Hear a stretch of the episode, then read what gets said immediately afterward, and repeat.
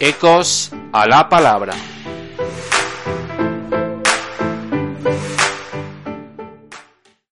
Pues de todos bienvenidos a un nuevo episodio de Ecos a la palabra y comenzamos como siempre escuchando el Evangelio de este domingo.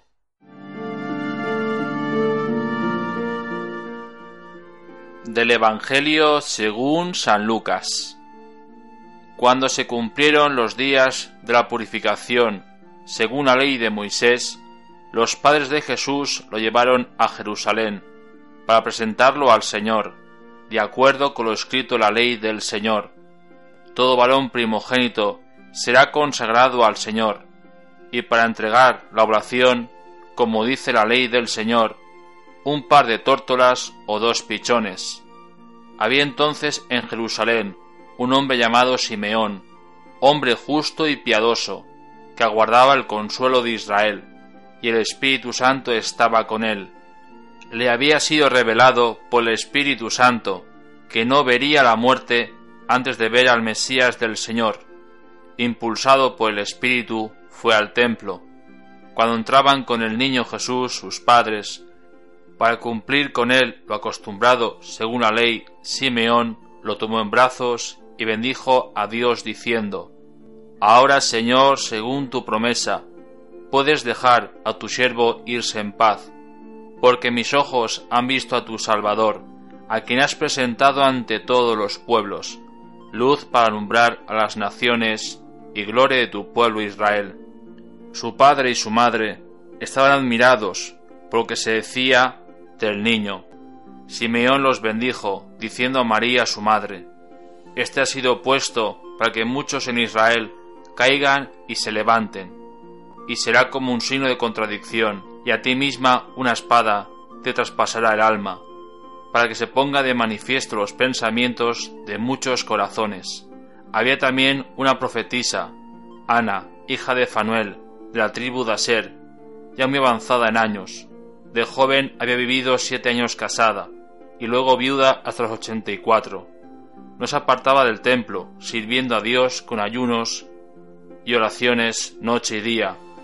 Presentándose en aquel momento, alababa también a Dios y hablaba del niño a todos los que aguardaban la liberación de Jerusalén.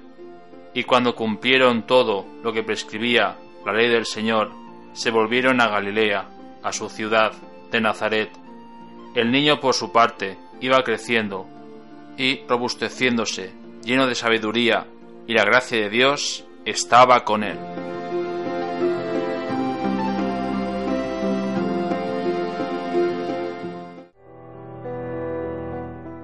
Pues seguimos caminando junto con el Señor y en este domingo donde celebramos la festividad de la presentación de Jesús al templo, o más conocido de forma coloquial, el Día de la Candelaria.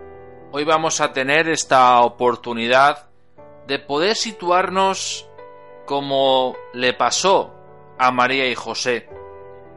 Celebrar los ritos, celebrar la Eucaristía no como una cosa que se me ha dado, una tradición que tengo que vivir, sino una tradición que tengo que experimentar, tengo que testimoniar, y María y José van a ir a Jerusalén.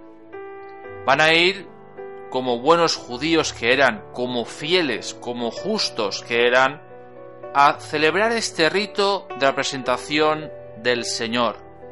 Quieren presentar, como hacían todos los judíos, sus hijos primogénitos ante el Señor.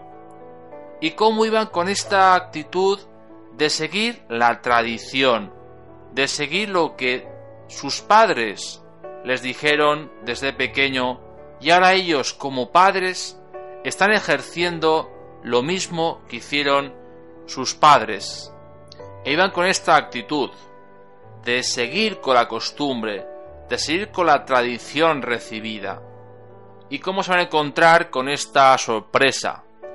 Este regalo donde especialmente Simeón que impulsado por el Espíritu fue al templo, que además ya desde pequeño se le dijo que vería al Señor antes de morir, y cómo en Simeón estaba esa esperanza aún abierta. Hoy podemos preguntarnos cómo está nuestro corazón. Puede ser un corazón joven pero agarrotado, un corazón que ya no tiene ánimo, que no tiene esperanza, que ha tirado la toalla, que no espera nada y tampoco a nadie.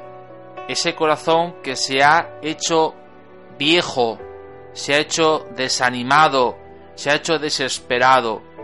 En cambio tenemos esta persona, Simeón, un anciano, con un corazón joven. Y cuando ve a Jesús y a María, y cuando ve al niño, sabe que ese niño no es un niño cualquiera, no es un niño más que va a venir, sino que es el mismo Salvador. Aquí está lo que podemos decir la finura espiritual, esa capacidad de ver más allá de los hechos visibles, ver más allá de lo material, de lo histórico, y tener esa capacidad de darse cuenta de que en ese niño Simeón ve a Dios, sabe que es Dios. Por eso viene ese cántico donde da gracias al Señor porque es fiel, porque lo que se le prometió lo ha cumplido. ¿Y qué desea Simeón? Después de conocer la verdad, después de conocer a Dios, de tocar a Dios, de saber quién es Dios, Simeón lo que desea, como escuchamos en el cántico, ya puedes dejar a tu siervo irse en paz. Desea estar unido a Dios plenamente con Dios. Esta finura espiritual que podemos pensar nosotros, ¿de dónde procede? ¿Viene de nuestra ascesis personal? ¿De nuestro esfuerzo físico? Pues no. Viene justamente de ese dejarnos trabajar por Dios, de ese ponernos en la presencia de Dios, de sentirnos instrumentos inútiles. Y es así como seremos capaces de leer los signos de los tiempos, de ver más allá de lo puramente material, de lo puramente efímero, de darnos cuenta que Dios nos habla en muchas situaciones, en muchas personas. Y aquí está Simeón como ejemplo, que la actitud fue hasta de sorpresa por parte de San José y de la Virgen María, y cómo después sucede el acontecimiento de Ana, otra mujer mayor, otra mujer que al final su vida la dedicó al Señor, se entregó totalmente a Dios. ¿Y cómo sucede como como Simeón? Se da cuenta que ese niño es un niño especial. Es esa finura que necesitamos los cristianos. Hoy podemos preguntarnos, todos los cristianos, ¿cómo tengo mi corazón?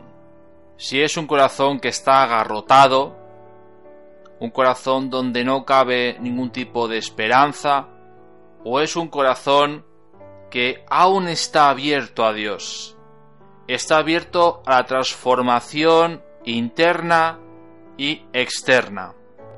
Y también podemos pedir para que nos conceda esa finura espiritual, desde la cual podremos comprender, podremos saber que Dios nos habla a través del día a día, de las cosas cotidianas, de los hechos históricos sencillos y habituales.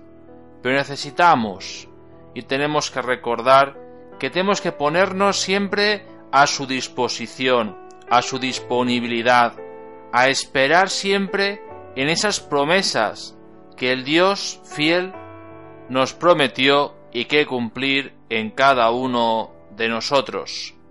Invitaros, en definitiva, como gesto en este domingo, a que cuando tengamos la candela y comencemos la Eucaristía, los ritos de este acto de la Candelaria, le pidamos todos con fe que nos conceda esa finura espiritual que les concedió a Ana y a Simeón.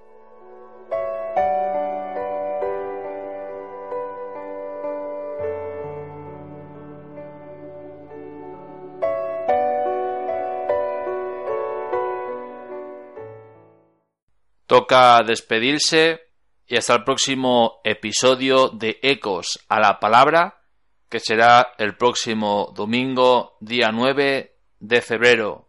Gracias a todos y feliz domingo. Y os despido con una canción de la hermana Glenda que se llama Cántico de Simeón.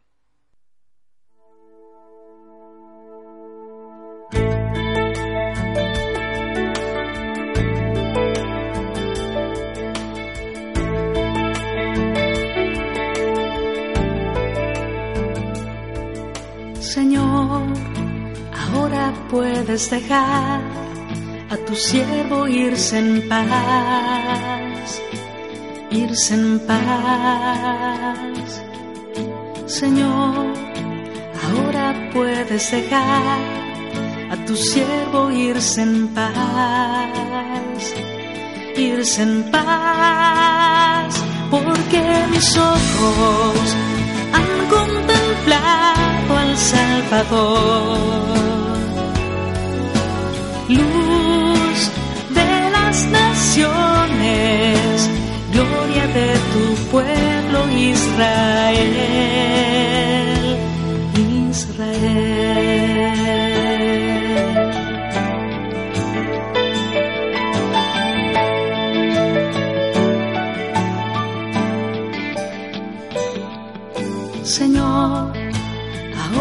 Puedes dejar tu siervo irse en paz, irse en paz.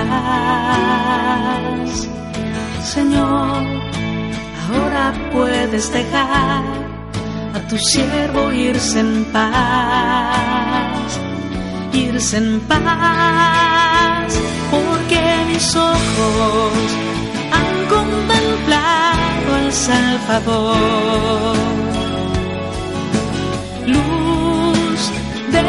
Naciones, gloria de tu pueblo Israel, porque mis ojos han contemplado al Salvador. Luz de las naciones, gloria de tu pueblo